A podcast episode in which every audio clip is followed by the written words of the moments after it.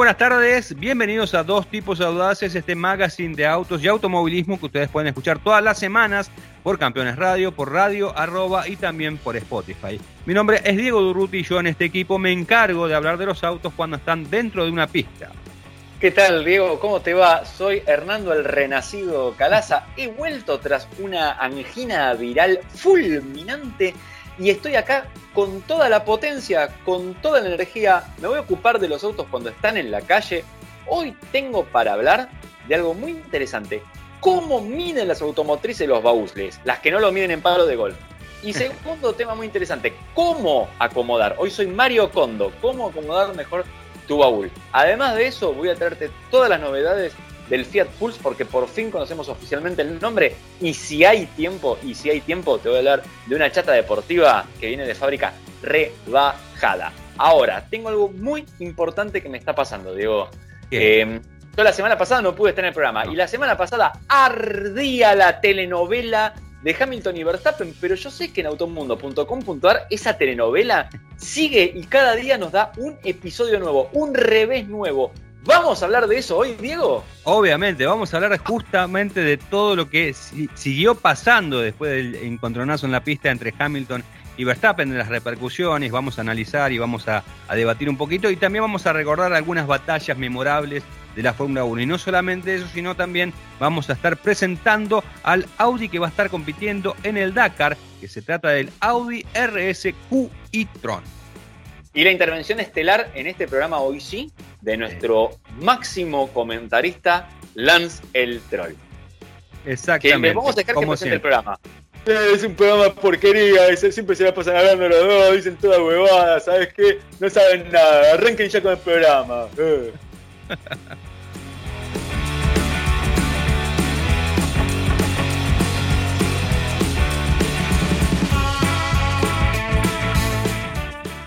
Eh, antes de arrancar con este programa de dos tipos audaces, eh, tengo algo que decirles a todos ustedes.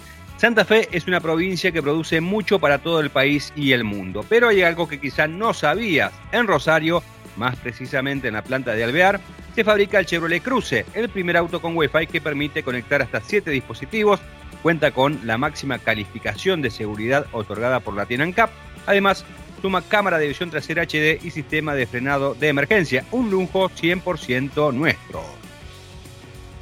Muy bien, Diego, un auto que conocemos, que hemos manejado y una fábrica que hemos visitado. Así es, varias veces. Te una fábrica insignia para la marca.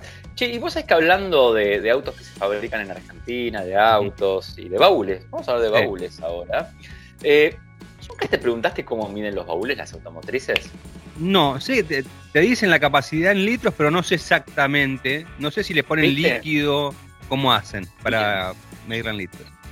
Y cuando es muy cheta, no le ponen líquido, te la miden en bolsas de palos de golf. Si es cheto el auto, te dicen, puedes llevar esta puede llevar dos bolsas de palos de golf. Porque evidentemente el tipo que se compra un gran turismo, un Aston Martin, lo único que le importa es jugar el golf en la vida. No llevar calzoncillos a ningún lado. Eso los comprará cuando llega, pero los palos de golf los lleva los de él. ¿Está bien?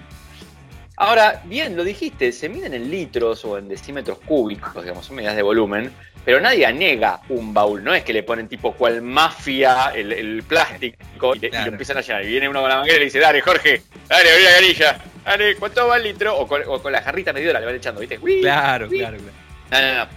Eh, eh, la, el truco la mandó Chevrolet. Chevrolet nos, dio una información vital, lo, miden ellos al baúl y es muy, pero muy interesante eh, porque lo hacen según el sistema BDA. Siglas de, anda a saber qué cosas serán. No, no me puse a investigar más en ese tema, pero la idea es usar unos bloques. Unos bloques, ¿viste? En forma de ladrillito. Sí. Son unos bloques que están estandarizados. Unos raspberry ponele, siguen su norma hizo, hizo, hizo algo, no sé qué habrá hecho, pero lo hizo en, la norma, seguramente. Em, y cada bloquecito es de un litro. Entonces, ah. cuando diseñan el auto, ¿qué hacen primero? estos pibes son piolas. Primero lo tiran en una computadora. Dice, acomodame los bloques. ¿Cuántos te entraron? Tantos bloques. Buenísimo. Después van al baúl de verdad y meten los bloquecitos. Claro. Para ver que, les coincida el dato. ¿No? Hay, imágenes, está bueno, nos mandaron una imagen, mira, por ejemplo, de un, de un Onix nuevo con todos los bloquecitos acomodados. Y acá hay un dato que es muy importante, porque nuestro seguidor, Lance el Troll, seguramente debe estar rasgándose las vestiduras por increíble Hulk y gritando por ahí, ¿eh? eh pero seguro que hacen trampa, los meten a presión a los bloquecitos hasta que no da más. Es que no es una competencia de pancho, flaco esto, que no podés cerrar la boca. Tenés que poder hablar en este caso. Si fuera una competencia de pancho, ¿bien? ¿Qué quiere decir esto? Quiere decir que cuando meten todos los bloques, esos bloques tienen en cuenta el mecanismo, por ejemplo, en los sedanes de apertura y cierre del baúl, las famosas barras intrusivas, digamos, esas, las tienen en cuenta, o sea que no golpeen ningún bloque para no dañar la carga.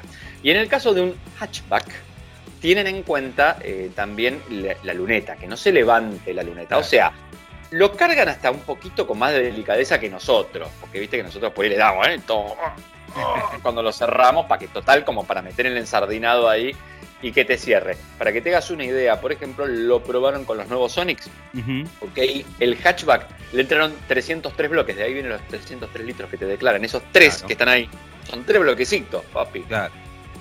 Y la capacidad en el sedán Onix Plus, en este caso, que sabemos tiene baúl, tercer cuerpo, no en vano ese voladizo trasero, eh, como te gusta a vos que le diga ese más grande.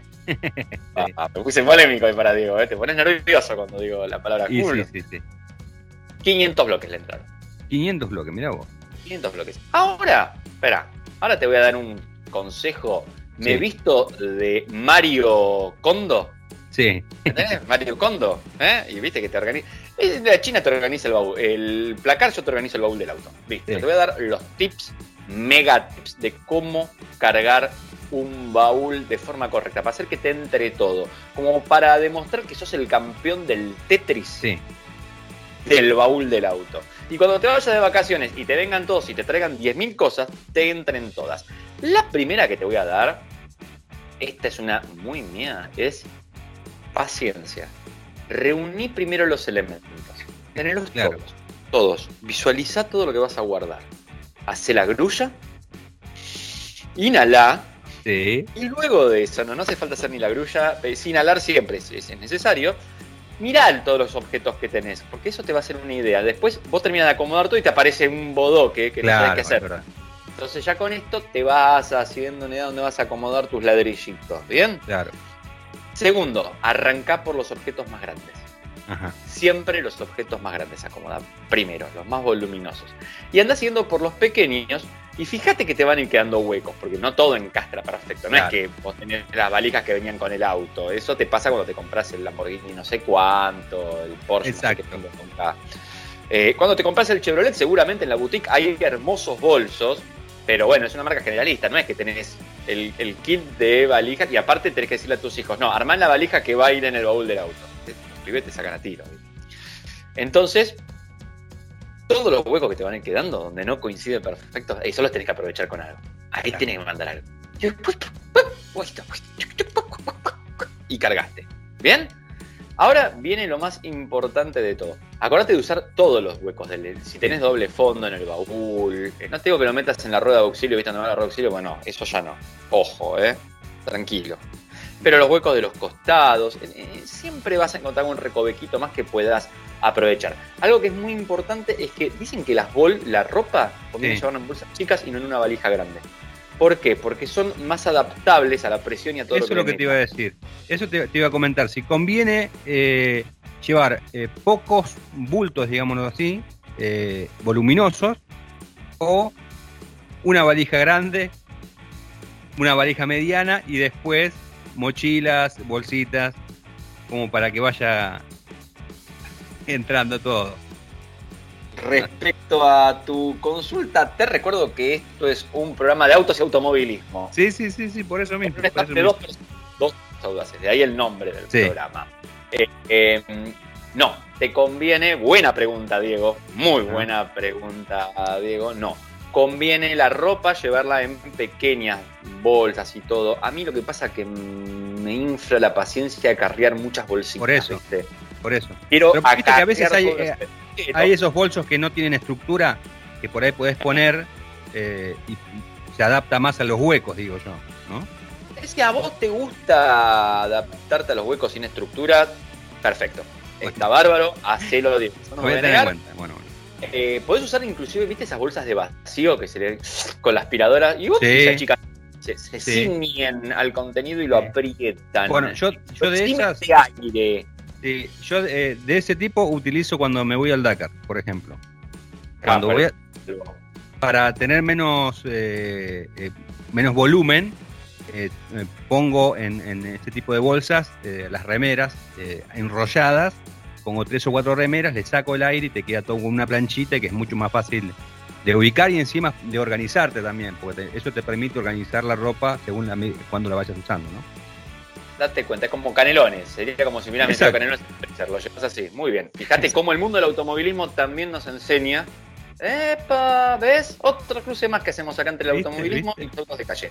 Eh, lo cierto, digo, sí es que conviene llevarlo en pequeños bultos que aparte son aplica eh, achicables. Ojo, si llevas una camisa, fíjate cómo la guardás para que te llegue planchada o fíjate dónde metes la plancha dentro del baúl del auto, no sé. Eh, algo que sí es muy importante y que recordemos siempre es que una cosa es la capacidad volumétrica del baúl y otra la capacidad en kilos del auto. Claro. ¿no? Puede llevar y que en general en los sedanes y todo van cargados sobre emboladizo, sobre el tren trasero. Sabemos de la competición que el peso que está emboladizo siempre es un peso más peligroso, ser más palanca. Con lo cual, respeta, más allá del volumen que tengas, respeta el peso que te está diciendo, respeta el inflado de las cubiertas que te recomienda la marca para cuando el auto está lleno, eh, y así vas a tener un viaje seguro porque lo importante no es que lleves todas las cosas, sino es que llegues con las cosas. Claro. Safety first. Vamos muy, a, muy interesante, decir. Muy interesante. hablando de, hablando de seguridad, Diego. Sí. Eh, mucho temas eh, de seguridad. Hoy leí en un sitio muy bueno de automovilismo se llama automundo.com, puede ser. .com.ar. Mm. Leí algo muy, muy interesante acerca de parece que, que, a Horner se le, se le paró el corazón durante unos instantes. Cuando Sí. tuvo el Sí. accidente eh, Maximiliano Verstappen. Eh, me parece que es un accidente que, que venimos hablando hace ya. ¿Hace cuánto pasó? Siguen, Mira, ¿eh? hace una semana. Una- Vamos a tener Crash Gate.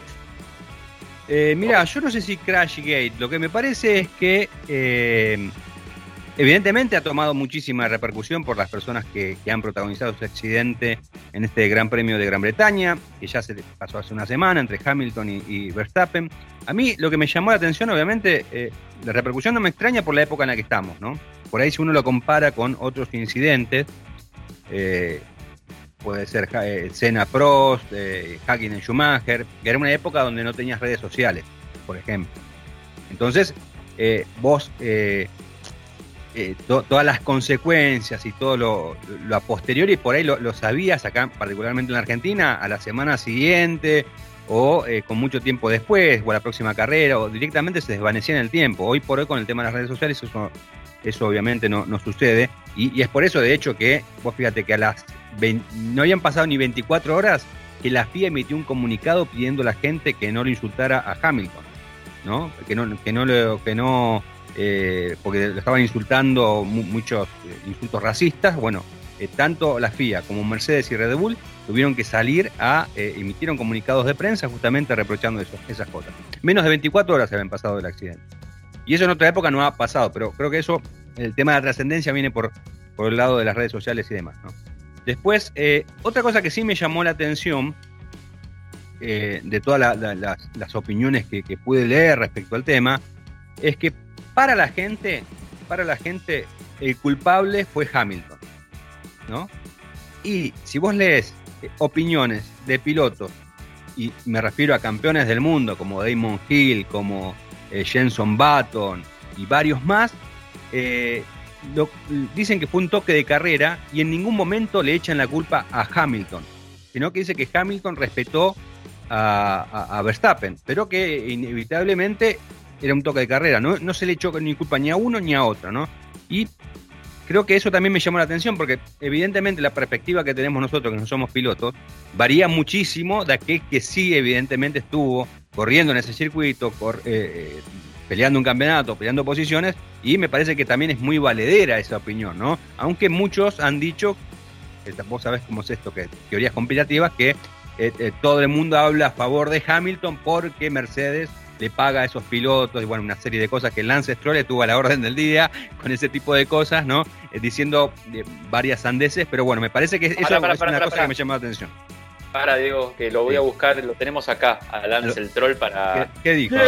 Le, pagan, le pagan, le pagan, ¿sabés qué? Mercedes-Benz tiene la billetera re grandota, loco, billetera mata a Galán y mata a piloto y todos le opinan porque sí. Ese Jenson Botón, Botonardo. ¿Quién más opinó? ¿Quién dijo a ver Durruti? ¿Quién habló a favor? Damon Hill, Damon Hill. Sos un Hill, Damon, sos un Hill, loco. ¿Sabés qué? ¿Eh? Nico Rosberg también. Eh, Robert, ah, ahora lo defiende el amiguito, porque en realidad son amiguitos esos dos, ¿viste? ¿Qué te crees, loco? Eh, ninguno se la aguanta, loco. Vengan acá, vengan con, la chiva, loco, a chocar. Bueno, esas son, las cosas que, me ha llamado la atención de, este duelo, que obviamente eh, vamos a hablar eh, muchísimo tiempo, porque incluso, bueno, creo que tal vez coincidimos en esto. Me parece que a partir de acá, si ya se venían los dos a cara de perro, o sea, a partir de acá eh, obviamente no, no se van a perdonar ni un centímetro, y para aquellos, ¿no? Porque también vos, vos la, la, mentalidad de, algunas personas dicen, bueno, en la próxima Verstappen lo va a partir al medio. O sea, si Verstappen. ¡Eh, que no mate Verstappen, loco! Lo va a matar Verstappen, lo va a chocar. Claro. Si, si, lo, si lo eh, parte. vas a comer guarray negro! ¡Eh! si lo parte al medio Verstappen, que tiene un auto que es inalcanzable para Hamilton, me parece que hay algo que está fallando. O sea, lo que tiene que hacer Verstappen en todo caso es ganarle las carreras que restan. Creo, creo que es mejor eso que ir a pegar un autazo. Che, eh, perdón, ¿sabes que me acuerdo? ¿Te acuerdas cuando, cuando Senna lo sacó de pista a Prost? En esa, definición en Suzuka, en la, primera curva que Prost se le cierran la curva. Es parecido el accidente en algún lugar. ¿eh? Sí, sí, Pero sí, tomar la curva por adelante y el otro le siguió derecho. Sí, tal cual. Y, sabes, y es, verdad, y ahora vamos a hablar de, algunos eh, duelos que me parecen interesantes también rememorar y recordar. Y, ¿Dijiste duetos? Duelos, duelos, ah. duelos, duelos. Ah, pensé que íbamos a hacer por Gil, Gil que los dos se dedicaron a la música, podrían haber hecho un dueto también. exactamente, ellos pueden hacer un dueto, sí. Eh, pero una, una, cosa que también me llamó la atención y que, bueno, obviamente esto con el correr de los días vas, vas enterándote de ciertas cuestiones, es como la Federación Internacional del Automóvil eh, le aplicó 10 segundos, ¿no? Porque evidentemente si consideró que eh, fue responsable Hamilton, le dio una, una, sanción. ¿no? Y lo que decían ellos, que me, hace pensar mucho, si, estuvo, si estuvo bien o mal, el tema de que no, no, no dieron la sanción por las consecuencias del toque. O sea, las consecuencias del toque fue que Verstappen se pegó a 300 kilómetros por hora, se pegó un hostiazo contra las gomas, el cuerpo soportó 50G. O sea, no lo penalizaron por eso, sino por, el, por haberlo tocado eh, ahí en ese momento, en un lugar que ellos eh, consideran que, Hamilton debería haber levantado para dejarlo entrar a, Verstappen. ¿no? Ahora, ¿está bien ese criterio? Sea, ¿está bien que juzguen solamente lo que fue la maniobra y no la consecuencia? ¿Qué, planteamiento, qué dilema? Me parece a mí, ¿no? Porque si no, si vos no tomás la consecuencia en cuenta, la próxima, la próxima carrera va a haber otro toque. Porque ya sabes, un toque son 10 segundos. O sea, vos, a Hamilton lo puedes sacar de, carrera a, Verstappen, ¿no? Y no van a medir la consecuencia, que es, por ejemplo, que Verstappen pierde un campeonato. Esa puede ser la consecuencia. Eh, bueno, pero ahí es el tema. Me parece que una cosa es medir la consecuencia física del accidente, ¿está bien? La, consecuencia es un accidente cercano a la muerte, una actitud peligrosa, que ahí es donde yo entiendo que están los puntos del carnet de conductor que te sacan. Esos puntos que van sacando porque sí últimamente. No, el tipo pasó por la calle de boxes y le sacamos dos puntos del de carne. Esos puntos se los tendrían que haber sacado ahora sí a Hamilton fuerte, como penalidad por decirle, no, flaco, vos no podés barrer un pibe y casi matarlo, tenés que tener mucho más cuidado con la maniobra. Ponele, vamos a entender que Hamilton tuvo la culpa en este caso. Yo entiendo que sí, este es mi punto de vista, pero después lo podemos discutir o no, como tenga mm. ganas, yo qué sé. Eh, para mí entra pasado, o sea, si, si no estaba Verstappen, Hamilton no doblaba en esa curva, o la doblaba mal, la doblaba por un punto rarísimo. No, no había ni para tijera ahí para hacer. Me da la impresión que no había ni para hacer una tijera en ese punto. Eh, y por el tipo de curva que era, ya estaba pasado, pero la curva se cerraba más adelante después. Eh, pero bueno, digo, eh, ahí le, resta decir, flaco, casi matas a un piloto. O sea, si los autos no fueran lo seguro que son, lo hubieras matado. Yo te tengo que sacar puntos por conducción temeraria, digamos, por peligroso. con tu prójimo, ¿no? Por andar a lo Clay Regazzoni o a los Jackie X, matando gente por las pistas, por ejemplo, por citar dos asesinos seriales Sí. de la historia de la Fórmula 1. Y, y del WEC, va, de la Resistencia en su Sí. época. Eh, ponele. Después, a ver, la consecuencia, la otra consecuencia sí me parece muy entendible y muy medible, que es esto.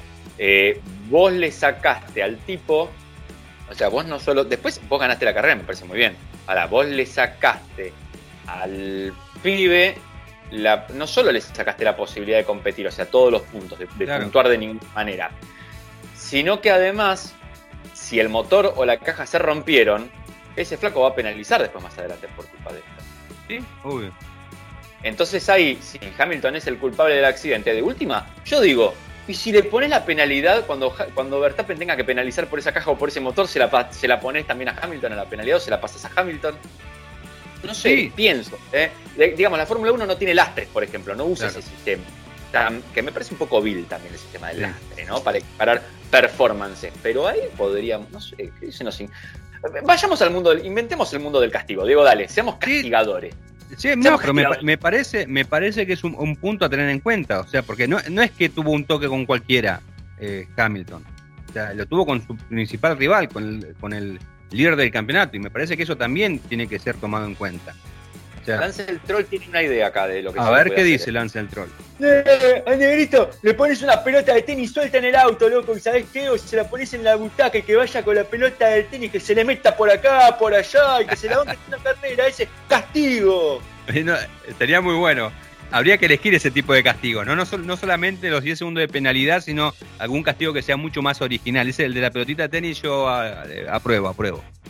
A prueba, algo- así, yo qué sé. Ese estuvo tranquilo esta vez Lance el troll, ¿eh? Sí, sí, sí, sí, sí, sí, sí, no, bastante los otros tranquilo. castigos, no sabés los otros castigos que había pensado, ¿eh? Bueno. bueno, ¿te parece que, re- que- repasemos algunas, algunas de esta- estos duelos? Vamos, me interesa, me interesa de los pies a la Bueno. cabeza. Y, y vamos a, a hablar y analizarlos, ¿no? Eh, para ponernos un poquitito en contexto. Eh, obviamente hubo un, mon- un montón, en 71 años de, de historia de Fórmula 1 hay mm, millones de duelos relevantes, pero bueno, hay, algunos que han pasado ¿no? a la historia por, por ciertas cuestiones. Eh, muchos dijeron, lo, compararon esto con la época entre Hamilton y Rosberg, por ejemplo, ¿no? en eso 2015-2016.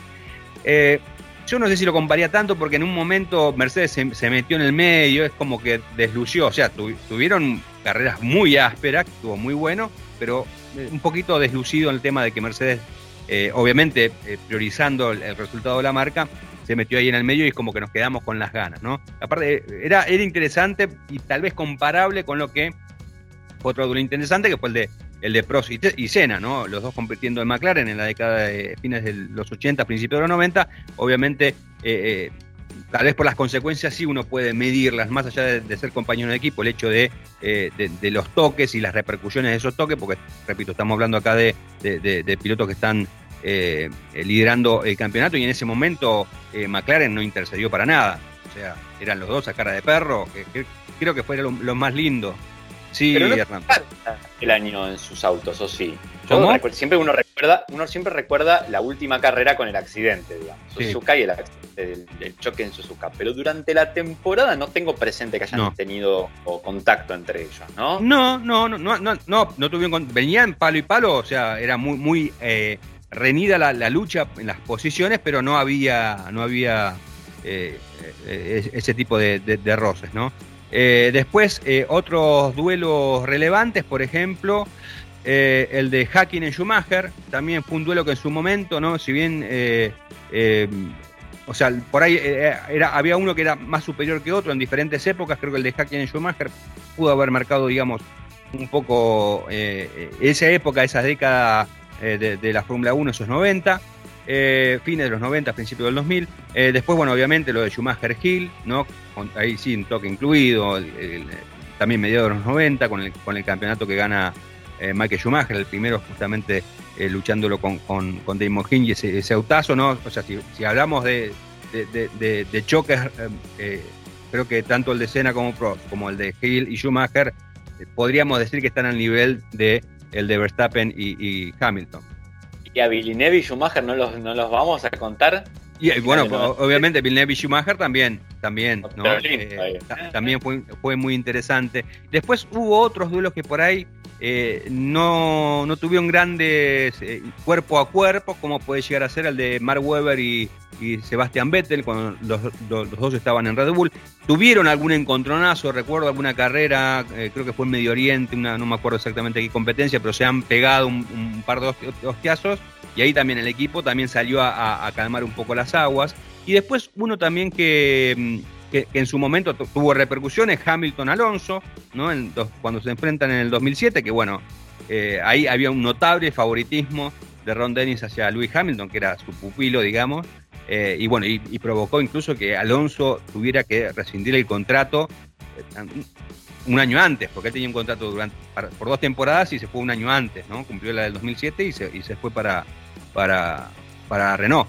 Y después también otro relevante eh, de los tantos que hubo, ¿no? El de James Hunt y Licky Lauda en esa temporada del 76, que también, ¿no? Un duelo que eh, eh, trascendió obviamente en los últimos tiempos por esa película Rush, donde por ahí no hubo choques importantes, no hubo enfrentamientos, digamos, con consecuencias para ellos, pero sí obviamente la, rivalidad por el título con dos personalidades contrapuestas, con, bueno, que obviamente buscaban lo mismo y creo que esas más o menos son algunas de las rivalidades que al menos yo recuerdo de estos últimos años de la Fórmula 1.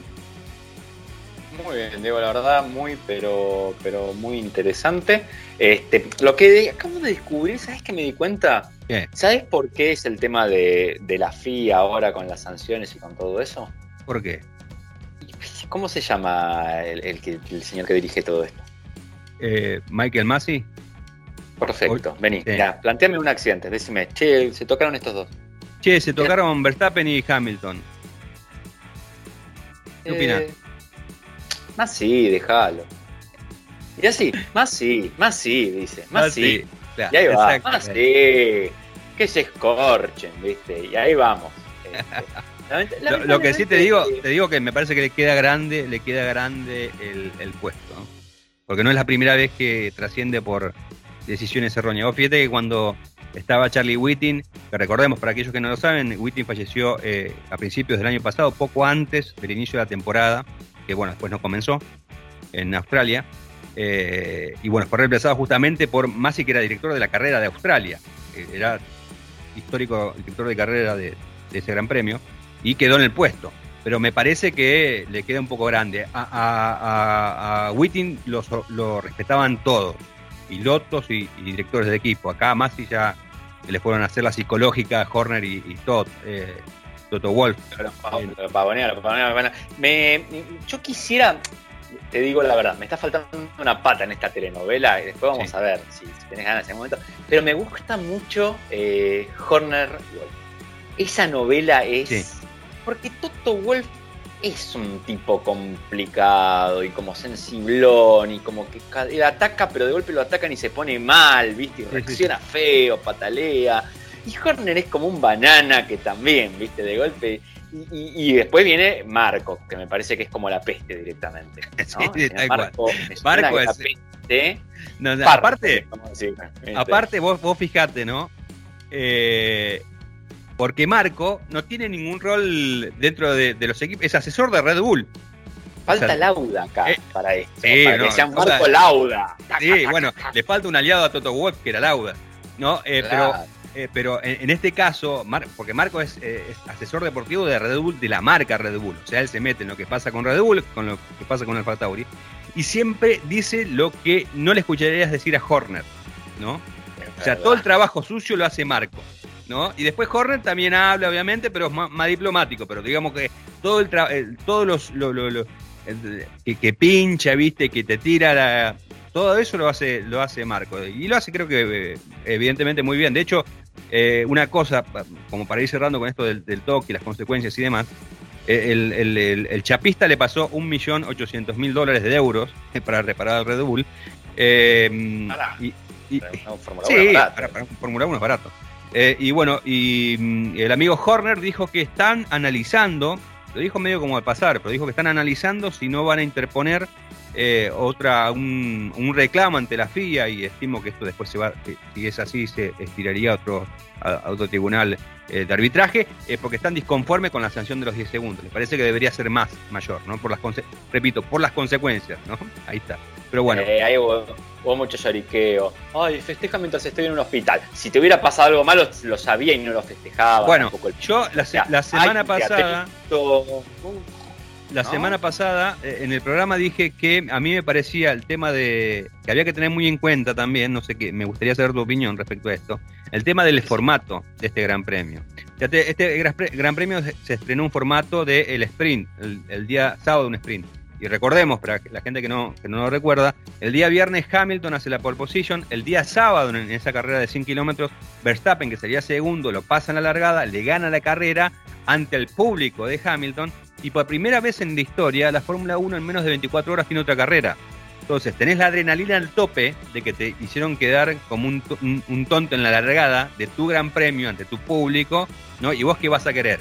Tomarte revancha, o sea, esa revancha que siempre los pilotos de la Fórmula 1 se la tomaban en el mejor de los casos a la semana siguiente, en este caso Hamilton la tomó a las 24 horas, ¿no? Y es una de las cosas que, por ejemplo, ese análisis lo hice eh, en Automundo y se ve que Damon Hill leyó lo que yo dije porque al día siguiente una frase de, Hamilton medio como que me daba la razón en, eso, en el, hecho de, eh, de haber, de, todo lo que significó para Hamilton haber sido derrotado el día sábado y haberse tomado la revancha el día siguiente.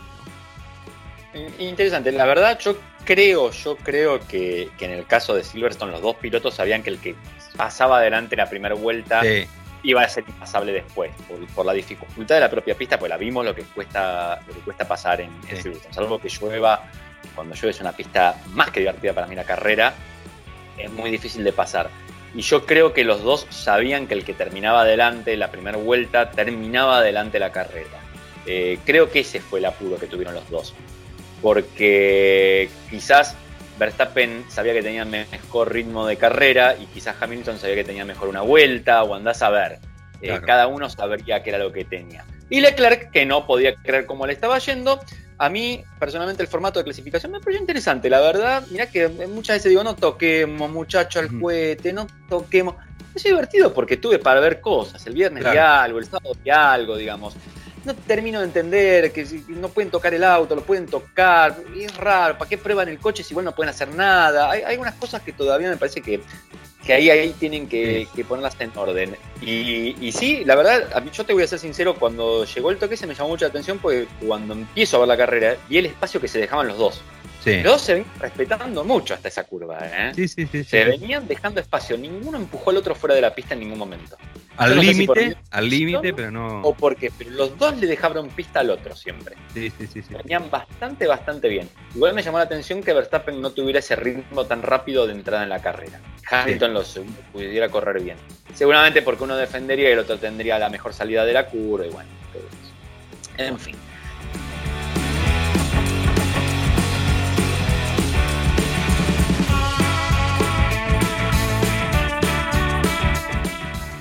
Había que hacer una pickup que tuviera la fuerza de los que hacen y lo hicimos. Renault Alaskan, la nueva pickup de Renault hecha en Argentina.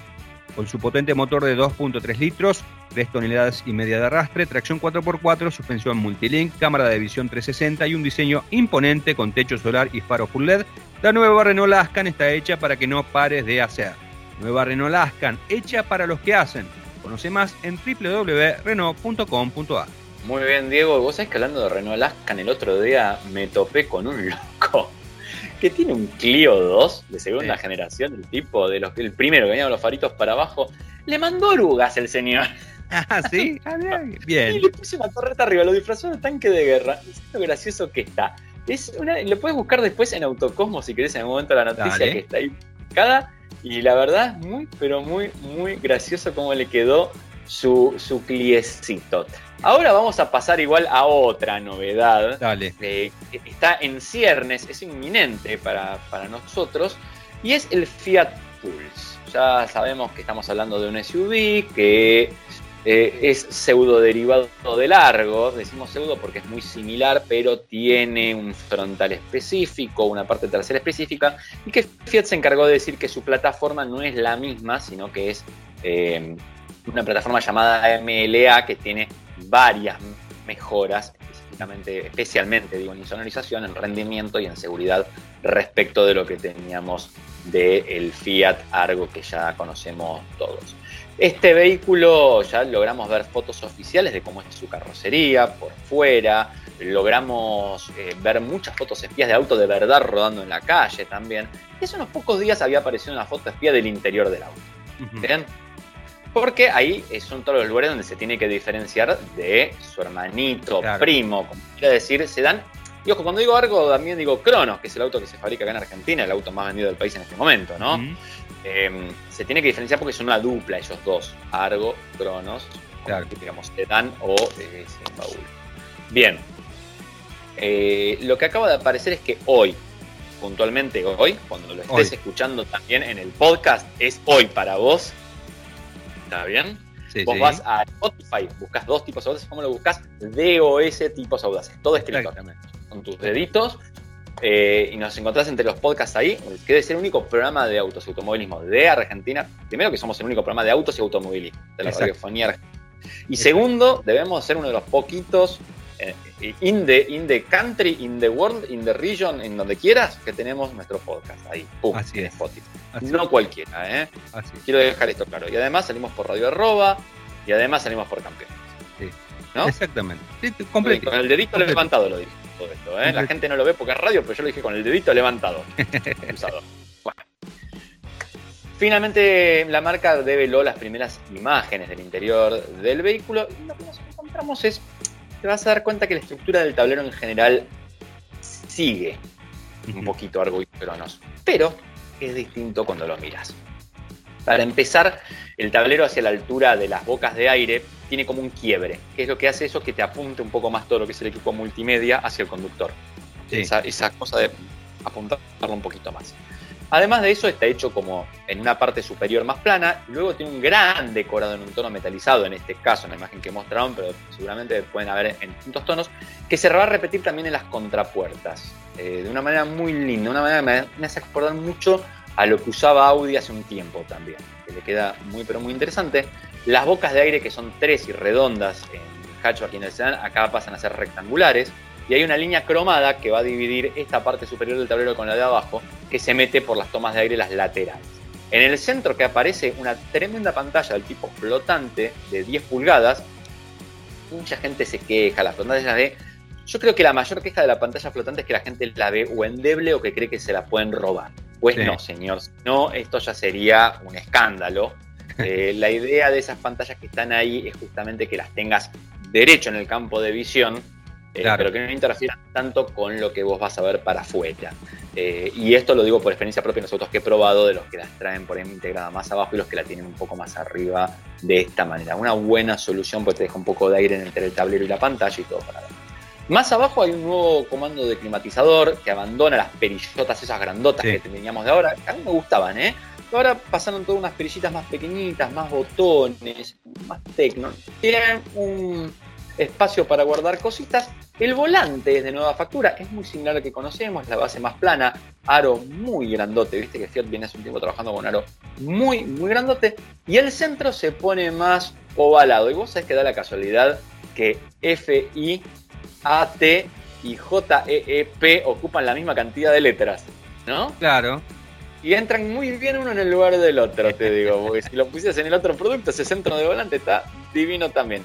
Es un volante recontra Jeep y tiene un agregado muy loco, porque hay un botón rojo. En el radio derecho, un botón rojo.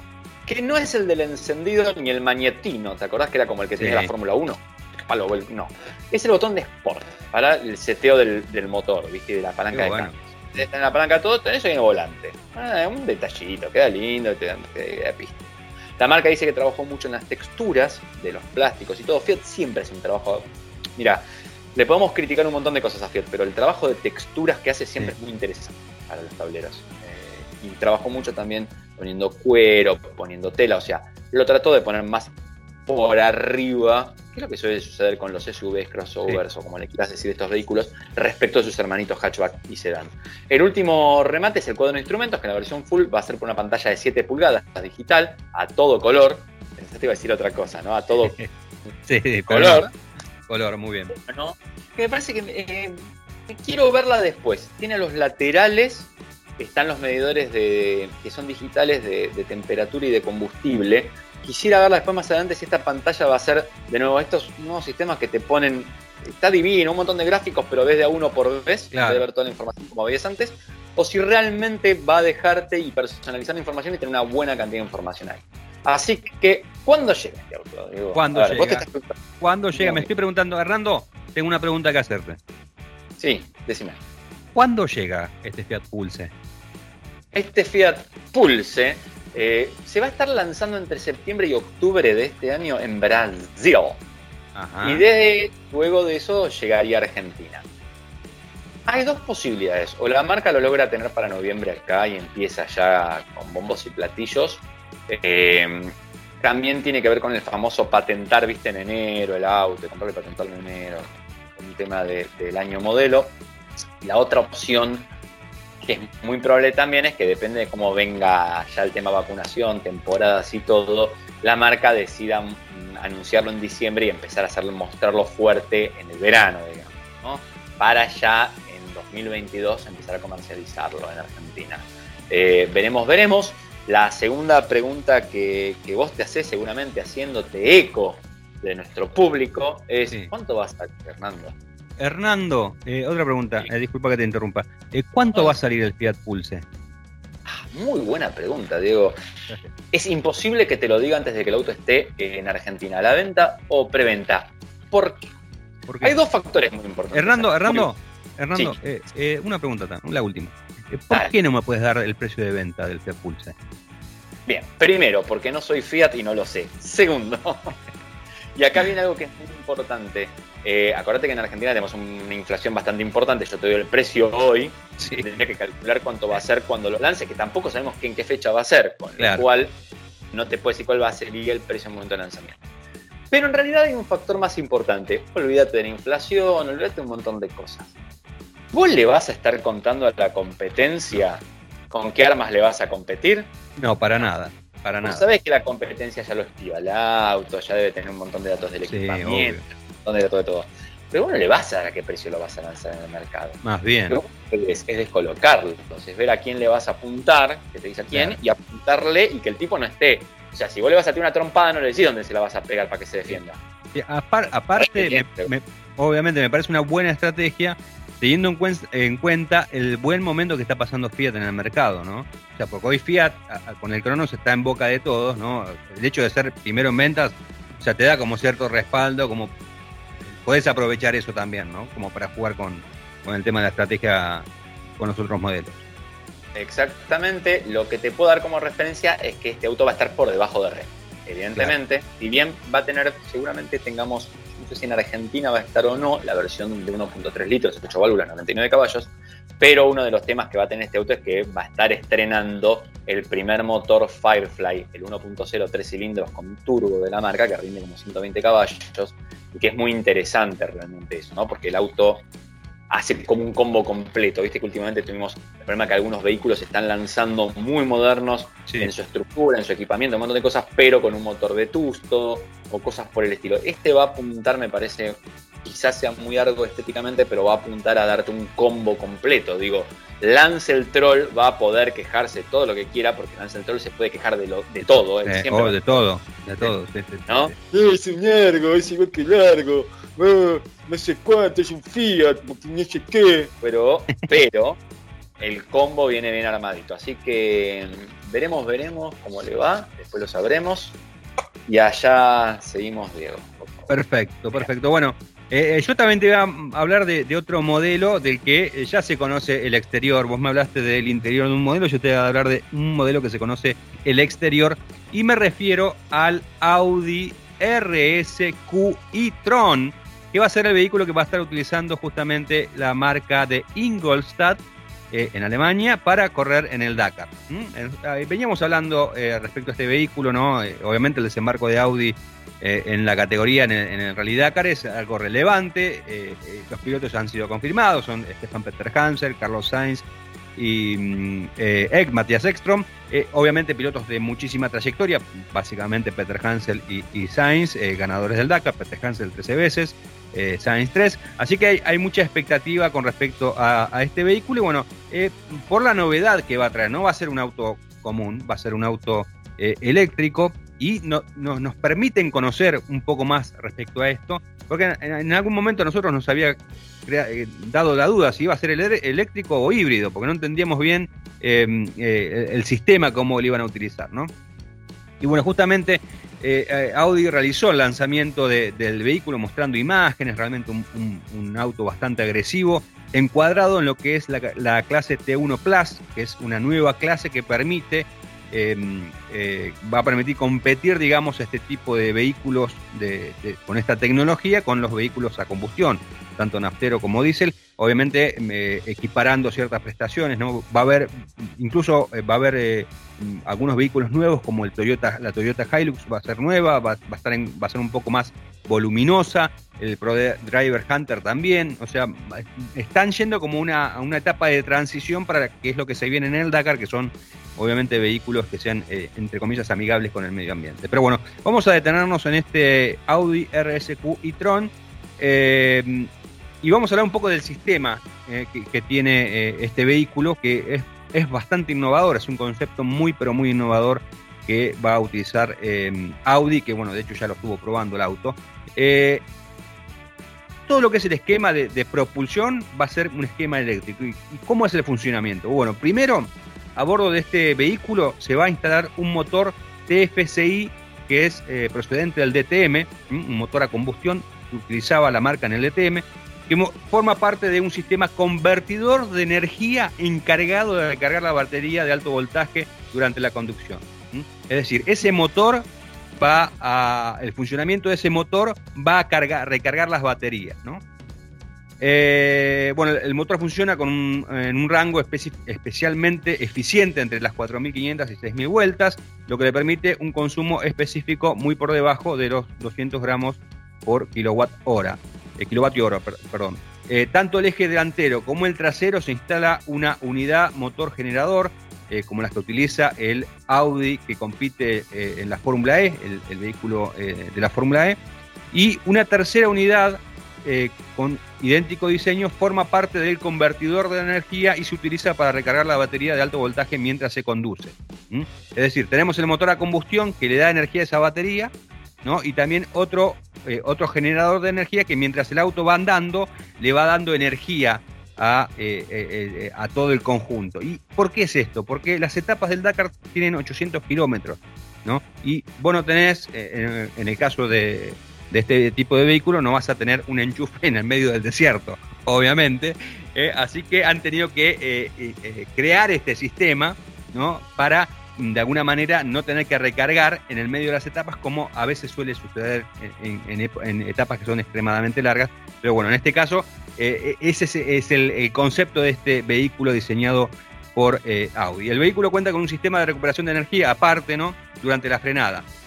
La batería pesa alrededor de 370 kilos, es bastante pesadita, y tiene una capacidad de 50 kilovatios hora. La potencia máxima de todo el sistema de propulsión eléctrico es de 680 caballos eh, todavía no está especificado em, si esta va a ser la potencia reglamentaria, porque justamente están eh, los organizadores del Dakar están viendo cómo van a hacer para equiparar las prestaciones de los vehículos, ¿no? porque este vehículo eléctrico va a competir contra otros con motor a combustión. El tren motriz eléctrico ofrece eh, muchas ventajas, dice Audi, puesto que los motores eléctricos permiten una gestión muy precisa, lo que garantiza la facilidad de conducción. Además, es posible recuperar energía en las frases de frenado, como decía anteriormente. Al igual que los vehículos eléctricos de la marca, no existe una conexión mecánica entre los ejes delanteros y trasero. El software desarrollado por Audi se encarga de distribuir el par entre los ejes, haciendo la función de un diferencial central virtual configurable libremente, lo que tiene el efecto secundario positivo de permitir ahorrar el peso y el espacio que habrían requerido los ejes de transmisión y un diferencial mecánico. Eh, así que esto es más o menos eh, lo que se conoce de eh, creo que es el corazón de lo que va a ser este vehículo. Vehículo que en la parte exterior tiene algunas em, semejanzas con los autos de Audi de, de Cayo, obviamente. Lo que quiere la marca también es que, sea identificatorio justamente de sus eh, modelos. Y dicho sea de paso, eh, en este equipo y básicamente en lo que es el diseño exterior del auto, eh, trabaja un argentino que es Juan Manuel Díaz, que es el responsable del departamento de diseño de Audi Motorsport. así que eh, esto es lo que se sabe ya de este vehículo, ya ha sido probado, ¿no? Eh, aparentemente los resultados han sido positivos y seguramente, más allá de que están acumulando kilómetros de pruebas eh, con el equipo Q Motorsport, que es el, propiedad de Sven Kwan, que es el dueño también del X-Ride, equipo emblemático dentro del Dakar, seguramente haga alguna carrera antes del debut este, este auto, ¿no? Como para tener a ciencia cierta también un, un una medida, digamos, del nivel que puede tener en competencia antes de meterse en el medio del Dakar, que se va a disputar del 2 al 14 de enero en Arabia Saudita.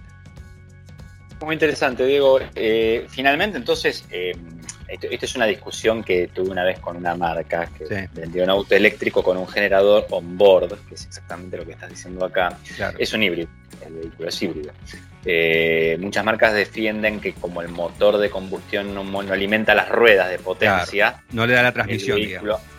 El vehículo, es eléctrico con un generador, un extensor de no sé qué. No, es híbrido porque la definición de vehículo híbrido dice que es cualquier vehículo que use dos motores distintos con dos alimentaciones distintas. Entonces, viene acá, lanza el troll y me dice, ¡Eh! ¿El auto GNC es un híbrido entonces? No, mi amor, porque tiene un solo motor, con dos alimentaciones distintas. ¿Está bien? Acá vos tenés motor eléctrico, no importa la cantidad de motores eléctricos, uno de los motores es eléctrico y se alimenta por baterías, tenés un motor de combustión que se alimenta por nastita, con lo cual son dos motores, dos fuentes de alimentación. El vehículo es híbrido finalmente. Pero muy interesante toda la parte técnica. Muy interesante porque el motor ese es un motor que traen del DTM y que trabaja arriba de las 4.000 vueltas para generar corriente. O sea, más mucha. ¿Cómo va galopando eso? No es que trabaja, viste, a poquitas vueltitas ahorrando. No, tal cual, tal cual. No, me parece, o sea, aparte como campo de pruebas, me parece que el Dakar es el lugar ideal para probar este tipo de tecnología, ¿no? Porque eh, hoy por hoy, vos fíjate lo que te decía yo, ¿no? Eh, las etapas son de 800 kilómetros y la autonomía con este sistema va a tener que cumplir con esas etapas de 800 kilómetros. Y si vos te fijas, eh, hoy en la actualidad, los vehículos eléctricos, la media está entre los 550, 600 kilómetros de autonomía. O sea, esto te da un poco más, este, este sistema, ¿no? Te da un poco más justamente de, rango de, de de cero emisiones hasta por ahí nomás, porque como decías vos, no, tiene, un motor a combustión. igual, tiene un tanque de nafta, le cargarás más nafta y podrás seguir con eso. Me, lo que quiero ver es cómo trepa eso, por ejemplo, con los motores eléctricos, con todo ese torque que tiene motor eléctrico, lo quiero ver trepar, es un animal. Sí, sí. Vos sabés que acá en Argentina, vos lo sabés muy bien, tenemos el TC Pickup, no sé qué será eso, pero se ve que le gusta ver corriendo pickups en la, en la calle, me llama un poco la atención. Sabemos que los australianos, por ejemplo, son famosos por sus UTES, Sí.